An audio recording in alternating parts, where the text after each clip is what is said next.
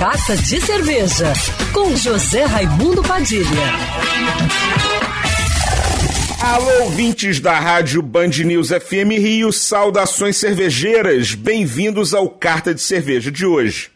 Você já pensou em experimentar um menu totalmente harmonizado com cervejas artesanais numa mesa suspensa a 50 metros do chão?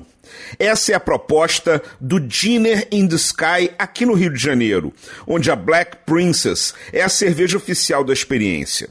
São oito rótulos e um chopp harmonizados com os pratos do menu no Dinner in the Sky, que começou essa semana e vai até 18 de dezembro, você vai harmonizar os diferentes estilos da marca Black Princess com o menu comandado pelo chefe Renato Machado, com vista para o Pão de Açúcar, um dos mais privilegiados cartões postais da cidade, numa mesa elevada a até 50 metros. Lá embaixo, um lounge assinado pela Artefato te recebe com todo conforto enquanto você aguarda para sentar à mesa.